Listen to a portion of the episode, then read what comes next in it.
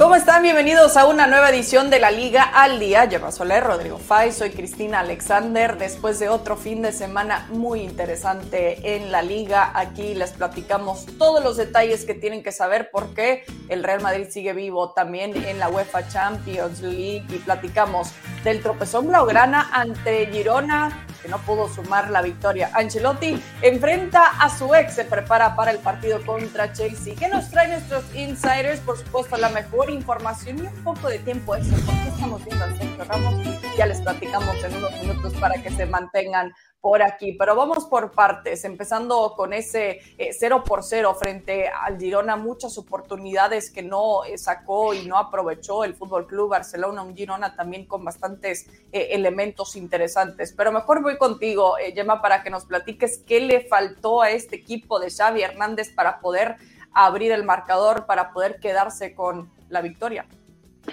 Pues eh, Chris le faltó marcar, porque como bien decías, hubo oportunidades, de generar un juego, pero le faltó la definición en los últimos metros. Eh, fue un patrón de partido que mm, lamento pensar que vamos a volver a ver en estos próximos 10 encuentros que nos quedan. Un Barcelona que, que tiene una distancia enorme eh, con el perseguidor, con el Real Madrid, pero que ha perdido brillantez. Es un equipo, como ya pasó el año pasado, cuando no tiene a Pedri, eh, se le cae un poco el invento, pierde magia, le, le falta ese toque de calidad eh, final y yo creo que hay también un poco de cansancio y es lo que vimos ayer en el Camp Nou ante un muy combativo Girona. Démosle mérito también al equipo eh, catalán porque se plantaron muy bien a diferencia del partido de ida que fue un paupérrimo 0 a 1 que entonces sí fue un Girona muy defensivo. Ayer se plantaron en el Camp Nou valientes y el primer tiempo es, un, es una primera parte muy disputada.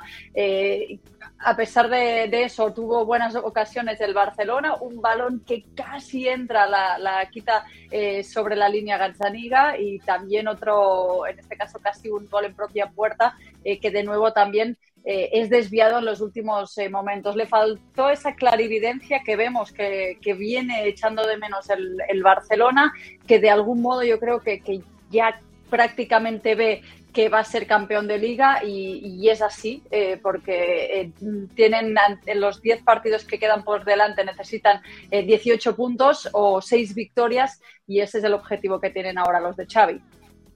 Sí, como que eh, están todavía, y, Rodri todavía ven la luz al final del túnel, pero en ese tren en donde van quizás van a tener curvas un poco eh, en donde se tengan que agarrar más fuerte que en otros partidos. Aquí, como eh, platicábamos, ¿no? Con oportunidades, pero al final no se concreta ni uno y se quedan con las ganas con el 0 por 0.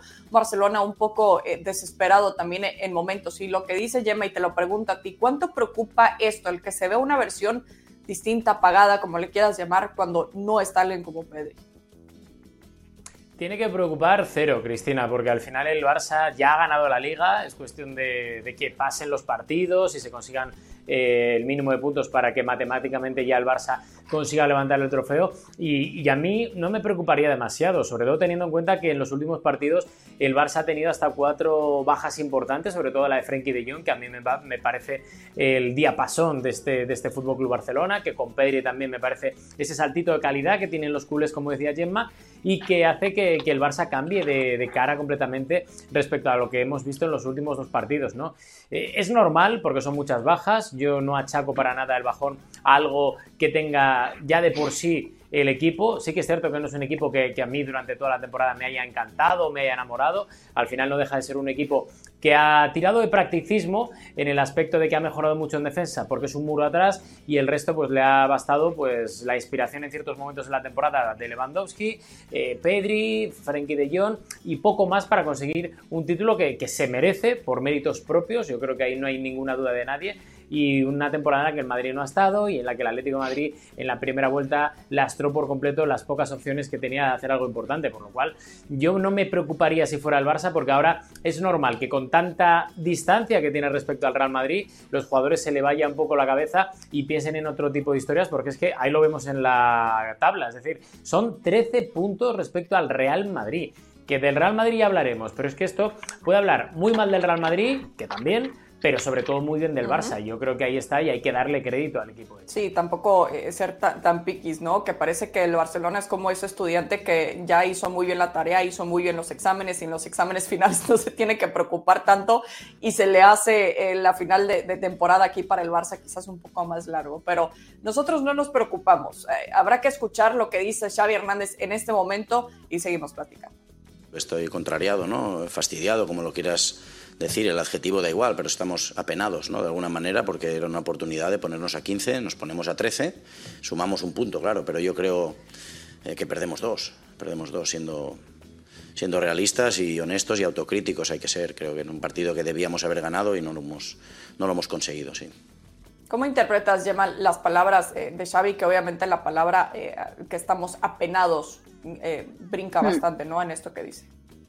Sí, y era así porque tenían una buena ocasión de algún modo, es otra competición y es otro tipo de rivalidad, pero de sacarse la espinita del último partido en el Camp Nou, ese nefasto 0-4 de Copa del Rey frente al Real Madrid y al final se vio de nuevo una versión apática, plana del, del Barcelona ante sus aficionados, 0-0 y están fastidiados por eso, porque tenían la ocasión de oro que les había puesto el Villarreal de asestar un golpe prácticamente definitivo a la liga y, no digo que dejen dudas porque el tropiezo del Real Madrid les, les evita e, esa, esa tensión, eh, pero no es un para nada un buen resultado, un empate en casa eh, contra el Girona, además un empate a cero. Sí que es verdad que eh, vamos conociendo factores de eso. Vimos de nuevo un Lewandowski con algunas dificultades. hoy ha explicado él mismo que acabó con, con, dolor de, lumbares. Le, le, pegan bastante en los partidos en, en, la zona, en la zona de las lumbares y ayer estuvo jugando con un cinturón. Dijo que por la mañana casi no podía andar y que al final lo, el staff eh, médico le, brindó ayuda a través de un cinturón para jugar, pero que lógicamente no era ni mucho menos las condiciones óptimas. Y las palabras de Xavi yo creo que se, circunscriben un poco en este sentir del vestuario de oportunidad perdida y de yo creo que también em, estaría muy contento Xavi Hernández si escuchara las palabras de Rodri porque se queja mucho, eh, especialmente que desde Madrid se quita crédito a, esta liga, así que eh, Rodri ahora remarcaba, ¿no? El mérito que tiene en una eh, competición donde el Real Madrid, que venía de, ser campeón de Europa, eh, campeón de Liga, sacarle a estas alturas del partido de la temporada 13 puntos, creo que sí que hay que darle mérito a un Barça que yo creo que, especialmente hay que darle mérito a, lo bien que se ha cerrado en defensa, que era un aspecto que siempre tenía dificultades y solo nueve goles encajados en, la Liga es realmente una, cifra que es, que es una auténtica animalada y de hecho eh, va en camino de, un récord absoluto que es el del Chelsea de Mourinho de la temporada 2004-2005. Encajaron eh, en, entonces 15 eh, goles, así que veremos si el Barça consigue echar el cerrojo de nuevo y pueden pulverizar este récord europeo. Claro, Rodri, porque ha sido quizás de, los números y los dos eh, seguramente estarán de acuerdo. Eh, defensivamente hablando es lo que en su momento más preocupaba por parte del Fútbol Club Barcelona. Eh, ¿Por qué ha podido cambiar tanto, más allá de tener a uno de los mejores arqueros del mundo en Marc-André Ter Stegen? Porque han fichado, Chris. Esto no tiene mucho más secreto. Han fichado, han fichado muy bien, han invertido mucho dinero en la defensa Además les ha salido muy bien la adaptación. Yo creo que Xavi también hay que darle crédito a, cómo ha ensamblado a Ronald Araujo, que ya estaba con eh, o con Christensen o con, por ejemplo, la, llegada de gente importante como Marcos Alonso y al final te ha dado la sensación de que obviamente hay unos titulares y unos suplentes, pero, pero que han ensamblado muy bien todos y que ha habido momentos de la temporada en los que ha tenido que jugar otro distinto al titular y que no se ha notado apenas ¿no? para el equipo. Y eso yo creo que es ahí el, el, crédito al que, al que yo mencionaba, ¿no? al que hacía mención anteriormente, porque sí que es cierto que choca mucho cuando cuando hablamos del Barça que destaquemos la parcela defensiva porque normalmente destaca más por el tiki-taka, juego combinativo, por la llegada arriba, por la búsqueda de espacios, pero es que también es esto el fútbol y no hay que leerse la manta a la cabeza muchas veces, veces y ser eh, más papista que el Papa, por lo cual eh, yo creo que esto ha sido el secreto del éxito en la liga del Barça, lo fue el año pasado, por ejemplo, en el Real Madrid con Ancelotti o anteriormente con Zinedine Zidane y creo que, que Xavi ha hecho lo mismo que hizo en su día Guardiola, pero, pero con otros mimbres, con otros jugadores, con otra plantilla, es decir, oye, vamos a empezar intentando evitar esa sangría que sí que teníamos otras temporadas más recientes y a partir de ahí construir con esa tranquilidad que te da el hecho de, terminar la portería a cero en muchos de los partidos, porque al final el Barça que marca mucho, porque llega, y aunque tengas cuatro o cinco opciones de oportunidades, me refiero, siempre vas a marcar uno, pues eso ya quiere decir que son tres puntos que te vas a llevar al zurrón. Sí, pero por el momento nos quedamos con el hecho de que el aficionado blaugrana en este momento puede eh, mantener fría su champán, listo para poder ya festejar un título de nueva cuenta del Fútbol Club Barcelona y, qué mejor que con la figura y la cara de alguien eh, tan ejemplar de la institución como Xavi Hernández. Todavía no estamos ahí. Eh, el que quizás no va a llegar en ese momento, al menos hablando de la liga, es el Real Madrid que volvió a batallar este fin de semana después de unos días espectaculares. Eh, Rodri, me quedo contigo para que nos platiques un poco de, de tus sensaciones alrededor de lo que fue este partido que terminó en derrota después de un golazo por parte del Villarreal. Pues fue un partido en el que el Real Madrid volvió a demostrar lo que es este año en Liga. No se lo toma en serio, o es la sensación que da, porque el Real Madrid en Liga no ha funcionado. Ha habido un momento, sobre todo hace un par de meses, que parecía que se podría enganchar al Barça, pero es que no ha sido constante, no ha sido regular, ha sido un desastre en defensa durante todo el año. Eso se ha notado muchísimo y el otro día fue más de lo mismo. Eh, Courtois no puede llegar a todo. Vamos a dejarlo así. Courtois no puede ser el hombre salvador en todos y cada uno de los partidos. Y lo que pasa con el Real Madrid es que tiene dos laterales que son un drama, porque Carvajal no ha estado bien este año, Mendy eh, cuando ha estado bien, pues no ha estado, digamos, cuando ha estado bien físicamente me refiero, ha tenido una regularidad muy por debajo del nivel del Real Madrid y digamos que el mejor lateral del año en el Real Madrid es su centrocampista Camavinga, que ha jugado reconvertido y que tampoco se le puede exigir más porque Nacho no estuvo bien el otro día, el centro de la zaga para mí estaban pensando mucho más en el partido o en la eliminatoria del Chelsea esta semana de Champions que en el propio partido contra el Villarreal. Imaginémonos que el Real Madrid hubiera sido un pelín más constante esta temporada, seguramente ahora mismo estaría disputándole el título al Fútbol Club Barcelona, pero no han querido, no han querido por una cosa, por otra, no ha salido, a nivel físico tampoco ha estado muy allá el Real Madrid, ha tenido sus baches y es que el otro día contra el Villarreal no salió absolutamente nada, salvo, salvo un señor que se llama Vinicius Junior, que fue el único que creo que mantuvo un poco el nivel. El resto no os digo que no voy a salvar a nadie, pero casi, y al final así es imposible competir. Sí, extraño después de lo que sucedió frente al Fútbol Club Barcelona, esa goleada que ya mencionabas también, Lleva con estos ánimos, eh, no llega con el mismo eh, gas cuando hablamos ya de la liga, está en la final de la Copa del Rey y está en los cuartos de final de la UEFA Champions League y hacia ahí me, quiero eh, dirigir. ¿Qué tan motivado sigue estando este equipo de Carlo Ancelotti ante un Chelsea que acaba de volver a cambiar su técnico.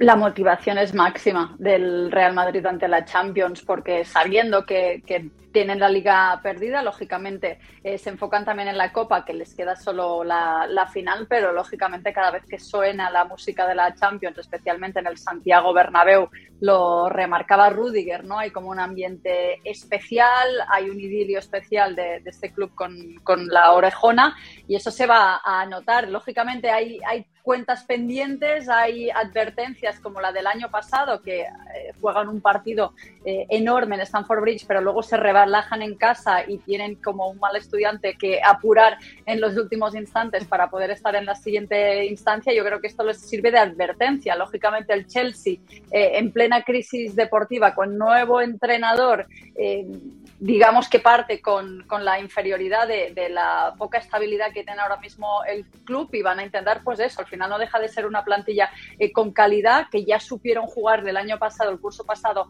al Real Madrid y, sobre todo tienen el factor vuelta en casa, que ya saben los grandes equipos europeos que cuando eh, la vuelta de la eliminatoria es en el Santiago Bernabéu, eso le da mucho favoritismo al equipo, a un equipo de Carlo Ancelotti que hoy en la, conferencia de prensa previa se ha reivindicado, ¿no? Por eso que tiene un poco el tópico, eh, que es más un gestor de plantilla que un entrenador. Él se, ha puesto los galones que no creo que lo tenga que hacer él mismo. Al final es el único técnico que ha, ha ganado eh, todas las grandes eh, ligas. Ha, sido también ex del, Chelsea, hoy se reivindicaba él mismo, pero desde ahí darle también crédito a, a un entrenador que sin muchos añadidos de plantilla este año lo ha gestionado bien. Sí que, como bien decía Rodri, se han eh, dejado un poco de, ponerle quizá una marcha más en, la liga. Es también un año excepcional eh, con poco fondo de plantilla después de, un mundial, pero yo creo que al Real Madrid, si bien no lo pondría en el primer peldaño de favoritos,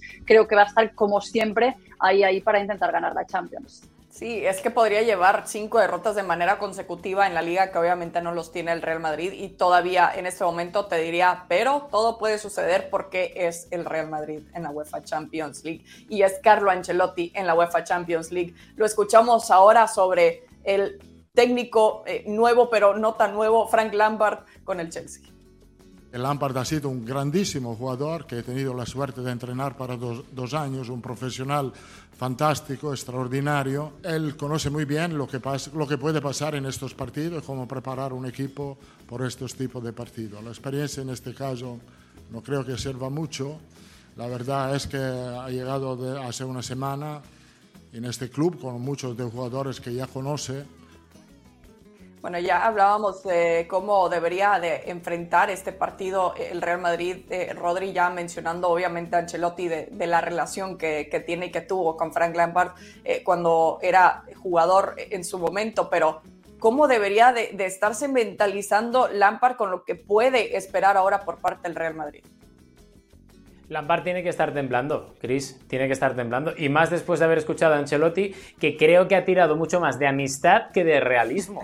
Y, ojo que, para mí Lampard no tiene la culpa de lo que ha pasado en el Chelsea este año, faltaría más porque acaba de llegar, pero es que no lleva apenas eh, días suficientes en el Chelsea para volver, para establecer su estilo, lo cual no sé si es bueno o malo, viendo un poco el currículum de Lampard como entrenador, porque ha sido un desastre en casi todas las opciones que ha tenido recientemente, pero, pero sobre todo con la etiqueta de, entrenador interino, creo que es algo que no deja de ser un parche, él lo sabe, los jugadores lo saben, saben además los jugadores que puede ser una buena opción para engancharse a la Champions la próxima temporada, pero, pero digamos que no hay una confianza ni desde dentro del Chelsea ni desde fuera en intentar conseguir algo importante este año en Champions, ya sea contra el Real Madrid o si les eliminan, que obviamente todo puede ocurrir en este, en este mundo del fútbol, eh, enfrentarías en la semifinal o bien a Bayern de Múnich o bien a Manchester City y sería un milagro, ¿no? Sería un Di Mateo 2.0, acordémonos cuando, cuando consiguió ganar la Champions aquella vez, pero, pero es que resulta muy extraño. Mimbres hay en el Chelsea, pero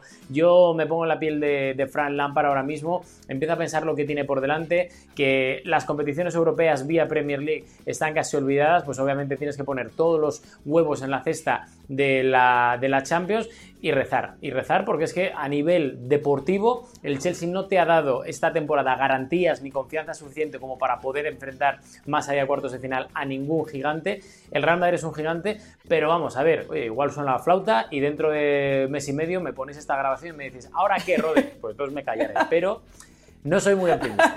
No, no, no, tú, tú sí que eres realista también, obviamente, cuando hablamos de los merengues en la UEFA Champions League, pero también del momento, y es la realidad eh, de parte del Chelsea, pero tanto como para decir, Gemma, que debería de estar temblando en este momento Frank Lampard.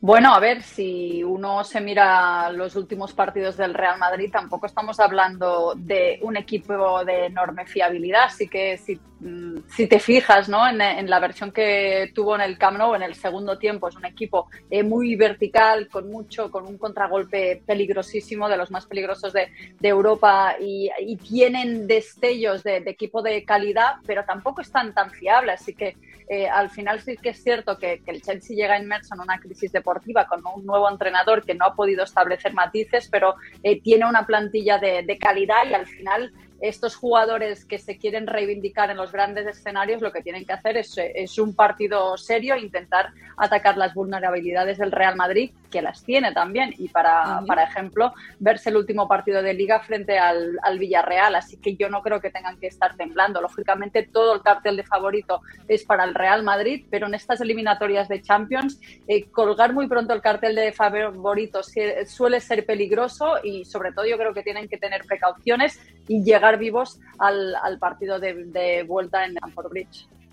Sí, los dos que parece que tienen mucho que perder en ese sentido. Obviamente el Chelsea, si es que quiere soñar con participar en la Champions League la próxima temporada, no solo se tiene que mantener vivo ahora en cuartos de final, sino eh, más allá ya pensando en el título de la Champions. Así que será muy interesante este partido eh, que abre, por supuesto, en el Santiago Bernabéu, cierran en Stamford Bridge aquí está eh, bastante parejo en el sentido de que al menos en el partido de ida el Real Madrid cuenta con un 53% de probabilidad, esto según el ESPN Football Index, el 22% solamente obviamente para los Blues y el empate ahí todavía con esa oportunidad del 25%. Con eso eh, vamos a, ir con nuestra información de, de, insiders, lo que tienen preparados eh, para nosotros el día de hoy. Rodri, empiezo contigo porque eh, ¿qué es lo último con las decisiones en cuanto a Tony Cross y Marco, Marco Asensio en el Madrid? Da la sensación, Chris, de que esto es el cuento de nunca acabar o la historia interminable, pero seguimos a vueltas con muchas de las renovaciones que todavía para nada están arregladas en el Real Madrid, salvo la de Karim Benzema, que sí que parece ok, el resto están todavía entre alfileres. Eh, vamos a empezar eh, con el de Marco Asensio. Marco Asensio tiene la oferta encima de la mesa del Real Madrid, se ha mejorado un pelín la oferta inicial. El jugador no tiene demasiadas opciones más allá de lo que, de lo que a él le, supondría quedarse en el Real Madrid, que obviamente es su prioridad porque él está muy a gusto en Madrid, pero insisto que no tiene demasiadas ofertas de momento encima de la mesa interesantes y del nivel que él espera. Vamos a ver si esto eh, mejora un poco de aquí a final de temporada para ver si tiene dónde elegir, pero él tiene una oferta encima de la mesa algo más mejorada respecto a la inicial y eso hace que haya bastante optimismo por parte de las dos partes, por parte del jugador y por parte también del Real Madrid para que consiga esa renovación de cara a la próxima temporada, como yo creo, y esto ya es opinión más allá de la información, que va a ocurrir. A mí me da que Asensio va, a renovar, aunque no está tan claro de momento como muchos medios dicen, ¿no? Y luego en el caso de Tony Cross, eh, volvemos a repetir lo mismo que nos dijo Tony Cross antes del partido entre el Real Madrid y el Atlético de Madrid, en ese media day en el que él mismo dijo públicamente en exclusiva a las cámaras de ESPN que era una decisión muy personal,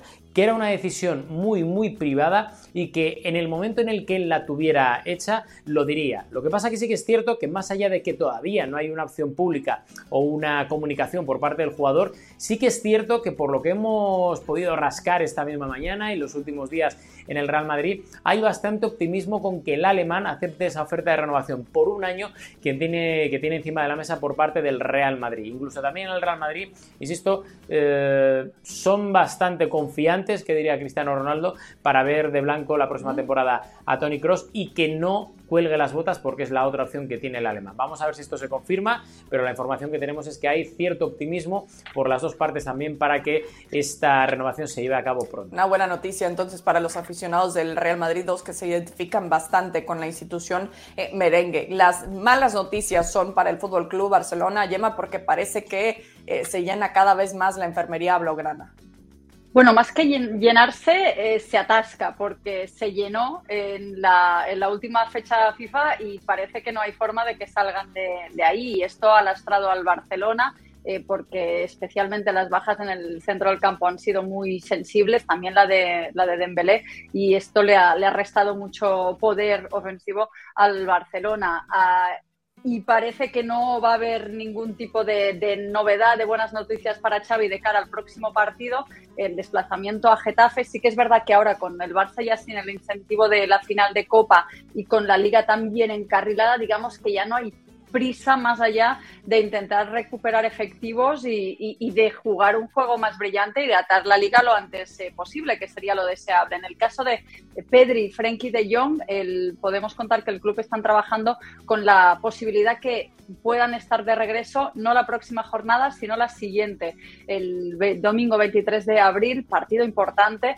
frente al Atlético de Madrid en el Camp Nou, uno de esos que, eh, más allá de la gran ventaja, uno tiene que el campeón de liga, el que quiere ser campeón de liga, debería de reivindicarse, ahí podríamos volver a ver eh, a, dos jugadores que, como bien decíamos, le ha restado mucho, mucho brillo al Barcelona de Xavi. En la baja de Frenkie de Jong, especialmente en el clásico, se notó mucho y la magia de Pedri de cara a, ir para adelante para que el equipo mire sea más efectivo de cara a puerta también le ha restado muchos efectivos. Andreas Christensen, que se lesionó durante el parón eh, internacional, estaríamos hablando de finales de mes de abril, y la de Dembélé es con la que hay más prudencia, es un jugador que su historial Ha recomendado finalmente eh, que haya prudencia, se nos dijo que podía quizás volver para la vuelta de las semifinales frente al Real Madrid, ya vimos que no fue así y de hecho no hay fecha aún para su regreso. Esa lesión en el recto anterior del muslo izquierdo eh, parece ser que, todavía está la, herida, hay las cicatrices eh, tiernas y no se va a forzar especialmente por eso, porque tampoco no hay ninguna urgencia y por el historial del, jugador se recomienda prudencia, así que la enfermería sigue atascada. Tendremos que esperar unos días aún para que vayan eh, saliendo efectivos para, para, ayudar al equipo de Xavi. Eh, corrígeme si estoy mal, Gemma, pero originalmente con Usman Dembélé se había dicho cinco semanas, ¿no? Sí, sí, sí. Y ya se, se lesionó con el partido de ida de la primera vuelta contra el Girona, eh, que se jugó a finales de enero. Eh, era así, pero mm, la cuestión es que es una zona sensible y no tiene buenas sensaciones del jugador y por su historial se recomienda no correr. Lleva ya 14 partidos ausente y seguiremos sumando porque por el momento no nos trasladan ningún tipo de optimismo en forma de finales de abril, como te decía Christensen. Ahora mismo no veremos cuando eh, vaya evolucionando, vaya incorporándose al equipo qué sensaciones tiene el jugador francés. Sí, qué difícil, más por el momento que estaba viviendo. Eh, sabíamos que iba a ser una mm. baja importante y se está tardando, claro, como nos platicas, bastante por ese historial que tiene eh, particularmente en esa zona. Pasamos eh, de regreso contigo, Rodri, porque Santiago Jiménez, el llamado Bebote, sigue llamando la atención. Anotó su décimo gol en la Eredivisie. en total ya lleva 18 goles, por supuesto, con el Feyenoord y está llamando la atención en la liga. Y tanto a muchos equipos europeos que ya empiezan a ser equipos serios. Se ha hablado muchísimo del Sevilla, se ha hablado del Benfica, de los grandes italianos, de media Premier League. Hemos estado hablando, Chris, en los últimos días con el Feyenoord, el entorno del jugador, eh, con gente que manda mucho en Holanda y nos han dicho y desvelado cuál puede ser el precio de partida para eh, que el Feyenoord libere al Bebote y ese precio oscilaría más o menos entre 20 y 25 millones de euros, que sería el precio de partida para que Santi Jiménez abandonara o pudiera abandonar el, el Feyenoord este verano si finalmente él y sus representantes y sus agentes encuentran una solución o una salida que les guste. A mí, por lo que me cuentan, además, eh, creo que tienen muy bien las cosas claras, tienen las ideas de la carrera de Santiago Jiménez bastante claro e interpretan que si viene un gigante, pues pongámonos otro de los que ha sonado mucho y que ha estado siguiendo a Santi Jiménez, ponte un Manchester United, ellos obviamente estarían encantadísimos, pero digamos que para la progresión deportiva de Santiago Jiménez interpretan que deberían de dar el salto a un equipo de Champions League, pero que seguramente esté en un eslabón un pelín más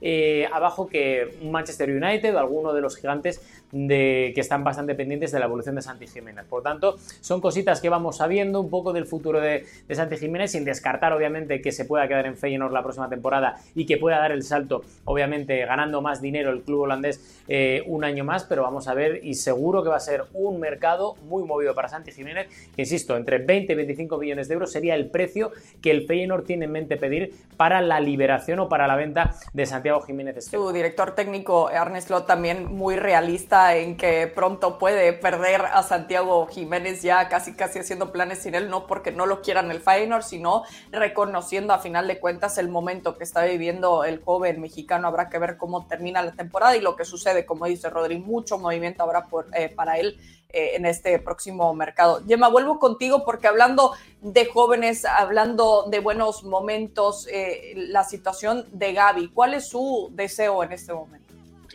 Enseguida te, te hablo de esos eh, rumores que hay alrededor de Gaby. Antes déjame que te explique una, anécdota, porque especialmente en partidos tan poco brillantes como el de ayer, eh, una de las cosas que me divierten detrás de la portería es fijarme en Gaby, que realmente desde que sale a calentar en el partido es un espectáculo, va absolutamente a todas, tiene una energía inacabable. Y ayer en, el segundo tiempo se le veía frustrado él y todo el equipo en el aspecto ofensivo especialmente, y hubo un momento que tuvo una opción no llegó a, rematar, se frustró tanto que le pegó una patada al poste, a la, a la, portería, tanto que se hizo daño y luego estuvo un ratito cojeando. Eh, no, no, hay alarma, eh, pero fue un, fue un, gesto gracioso que ejemplifica cómo va a tope absolutamente a todas eh, Gaby. Queremos hablar de esos rumores que apuntaban en las últimas horas los compañeros de LAS, que informan que hubo un encuentro durante la concentración con la selección española en la que Gaby se, se, reunía con el Chelsea, el equipo londinense le, le mostró su interés,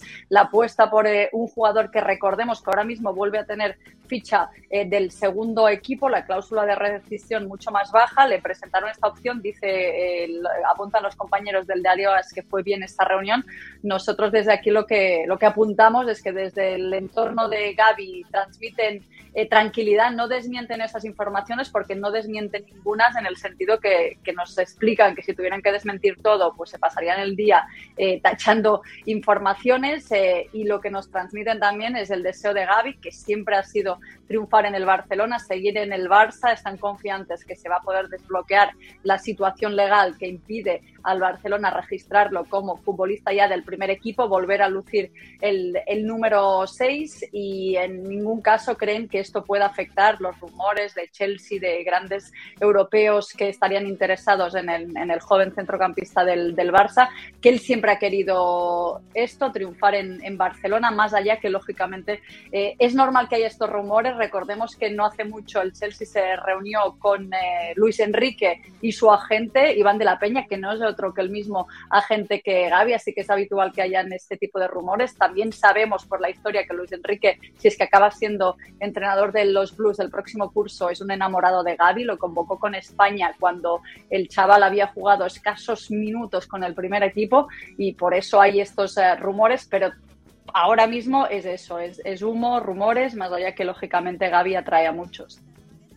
Sí, y, qué, chistoso lo, que nos platicas de, de, su frustración porque lo vemos de lejos, pero tú que tienes la oportunidad de verlo de cerca, también tan frustrado que está, tantas ganas y por eso me encanta ver a los jugadores jóvenes, ¿no? Que en serio que tienen tanta hambre si quieren comer el mundo y ahora está Gaby en esa situación y habrá que ver lo que sucede entonces en los próximos meses con él. Eh, Rodri, voy contigo porque hace unas semanas nos platicaba sobre eh, el interés por un Iván Fresneda, que es lo último último con él conectado todavía al Manchester United? Hablábamos en los últimos meses, Chris, y tú lo recordabas, que, había un tapado, un tapado que estaba muy pendiente de la evolución de, Iván Fresneda, que es el lateral derecho del, del, Real Valladolid. Es un jugador que es eh, indiscutible eh, a nivel internacional con la selección española en categorías inferiores y que ha llamado mucho la atención esta temporada de grandes equipos a nivel europeo, ya no solo en España, sino también en Alemania y por supuesto en, Inglaterra. Eh, la situación de Iván Fresneda es la siguiente, ahora mismo sigue todo al igual que lo dejamos en el mercado de enero, es decir, que el Borussia Dortmund es el número uno como favorito para poder hacerse con los servicios de Iván Fresneda de cara a la próxima temporada, sería un traspaso bastante barato porque para lo que puede ser, me refiero Iván Fresneda en un futuro. Anda por ahí también el Arsenal, pero hay un equipo que está muy pendiente no de ahora, de lo que pueda pasar esta próxima temporada, sino del futuro del jugador. Es decir, ven al jugador como uno de los futuribles de cara a dentro de un tiempo, un par de años, por ejemplo. El Manchester United, que lo vemos aquí, que estaba haciendo yo el hype, pero ya me di cuenta que desde el principio estaba ahí puesto. Así que el Manchester United es el equipo que está monitoreando durante toda la temporada de Van Fresneda, les gusta mucho, saben que además está muy bien asesorado, saben por supuesto que es un jugador que tiene la cabeza sobre los hombros, que, tiene mucho sentido común, que tiene una familia espectacular por lo que nos cuentan además y que, y que insisto, está muy bien asesorado y que sabe perfectamente cuál es la evolución que tiene que tener en la carrera, ¿no? Y por tanto el Manchester United sabe, al igual que otros equipos que no han trascendido, que de cara a un futuro Iván Fresneda puede ser muy importante, ya no solo en la selección española, sino en cualquier otro equipo, sea en la Bundesliga, en España, en la Premier, y por eso están muy atentos desde Manchester, desde la parte roja de Manchester, a lo que puede hacer Iván Fresneda en un futuro. Sí, acá entonces con, con lo que leemos abajo podemos aplicar el spoiler alert, pero bueno, acá siempre nos tienes eh, es que no me doy cuenta. La mejor información. Rodri, gracias, Gemma. Eh, vuelvo contigo para que nos platiques lo último sobre el caso Negreira y el Barça. Pues por fin, Cris, por fin tenemos ya fecha de la comparecencia de Joan Laporta. habíamos anunciado que sería durante el mes de abril, será el próximo lunes, así que no os perdéis el próximo lunes Insiders porque vamos a tener finalmente la, la versión explicando ya todos los detalles del Fútbol Club Barcelona. Eh, para haceros una idea, es, eh, será en el Camp Nou, en el auditorio del Camp Nou a las 11 de la mañana, hora local. Está bien porque ya os anticipo que va a ser larga. No rehuyen este tipo de comparecencias ninguna pregunta Joan Laporta y de las últimas eh, que ha habido así controvertidas eh, se han alargado más de dos horas, así que hacen bien de ponerla a las 11 porque si no luego siempre entra el hambre y los eh, nervios. recordemos que cuando saltó el escándalo, por un lado, al principio el Barcelona le quitó importancia, luego cuando se descubrió pues todo el pastel y han tenido que, de algún modo eh, vender el discurso un, poco diferente, pero sí que siempre apuntando un mismo mensaje, que nunca se ha comprado árbitros desde el Fútbol Club Barcelona.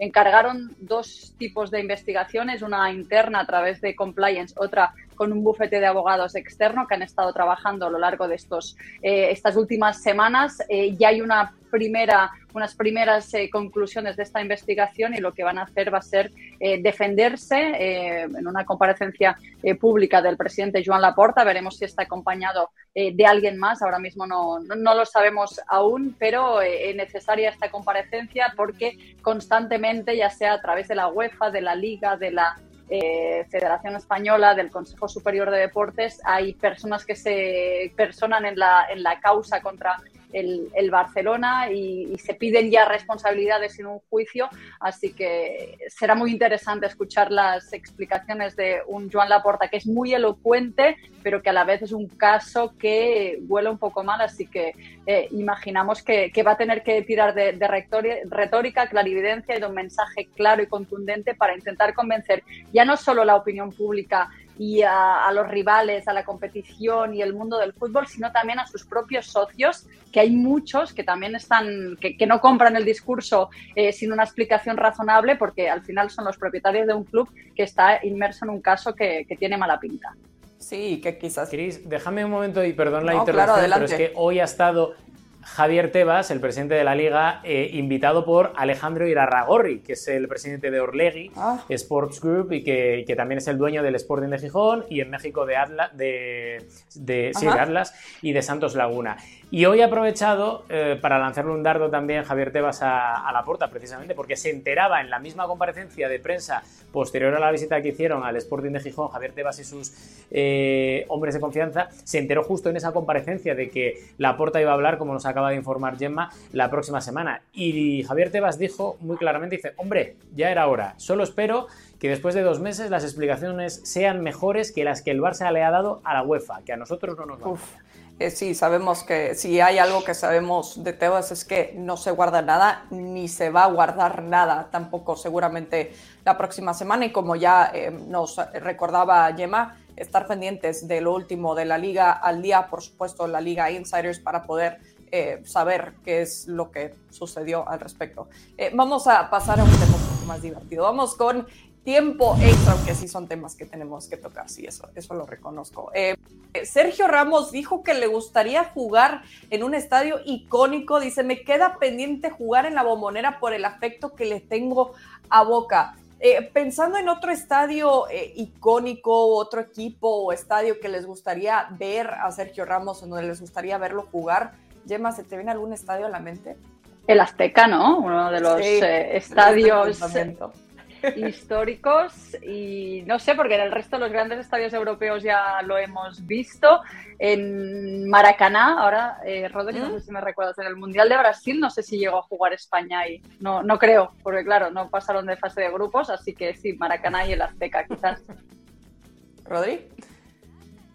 Yo os digo una cosa, eh, a Sergio Ramos yo le veo jugar en la bombonera de Nervión, en el Sánchez ah, Pizjuán que es el sobrenombre que, le ponen al Pizjuán los jugadores de, o la afición también del Sevilla. Yo no descartaría una aventura de estas de Sergio Ramos, ¿eh? Al Sevilla, ¿eh? Yo no lo descartaría, ¿eh? Esto, esto es opinión, ¿vale?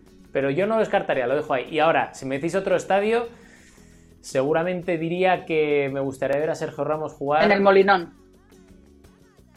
Ya ha jugado, ya ha jugado. Y estaría. Pero ¿a quién quitas? ¿A quién? ¿A izquierdo? ¿A Marsa? Tanta calidad. No, no. Por eso, por eso te digo. Pero no, no, seguramente yo a Sergio lo, vería, pues no sé, en Old Trafford. ¿Mm? En Old Trafford molaría, me gustaría sí. ahí. Sí, ahí, estaría bien. Eh, estoy totalmente de acuerdo con Gemma, el Azteca y por supuesto siendo muy rayada. Me gustaría verlo jugar en el BBVA, porque ¿Por qué no verlo en un estadio tan bonito como es? Cada uno con su tara, muy bien. Es el BBVA. Bueno, ya, con eso, porque claro, siempre tengo que encontrar una manera de, meter a, los rayados. Bueno, la primera Eras de Tigres, ¿no, Cris? No, no, no, en el universitario no. No, por favor. Rodri, no quedemos mal, por favor, no terminemos mal esta edición de, la liga. Mejor le voy a recordar a, todos los que nos están viendo que pueden seguir a Gemma y a Rodri en sus respectivas redes sociales y también pueden seguir toda la actividad de la liga a través de ESPN Plus y algunos, eh, por supuesto, partidos que podrán disfrutar a través de la pantalla de ESPN Deportes. Gemma, Rodri, un gusto como siempre. Hasta la próxima. Chao, chao. Chao.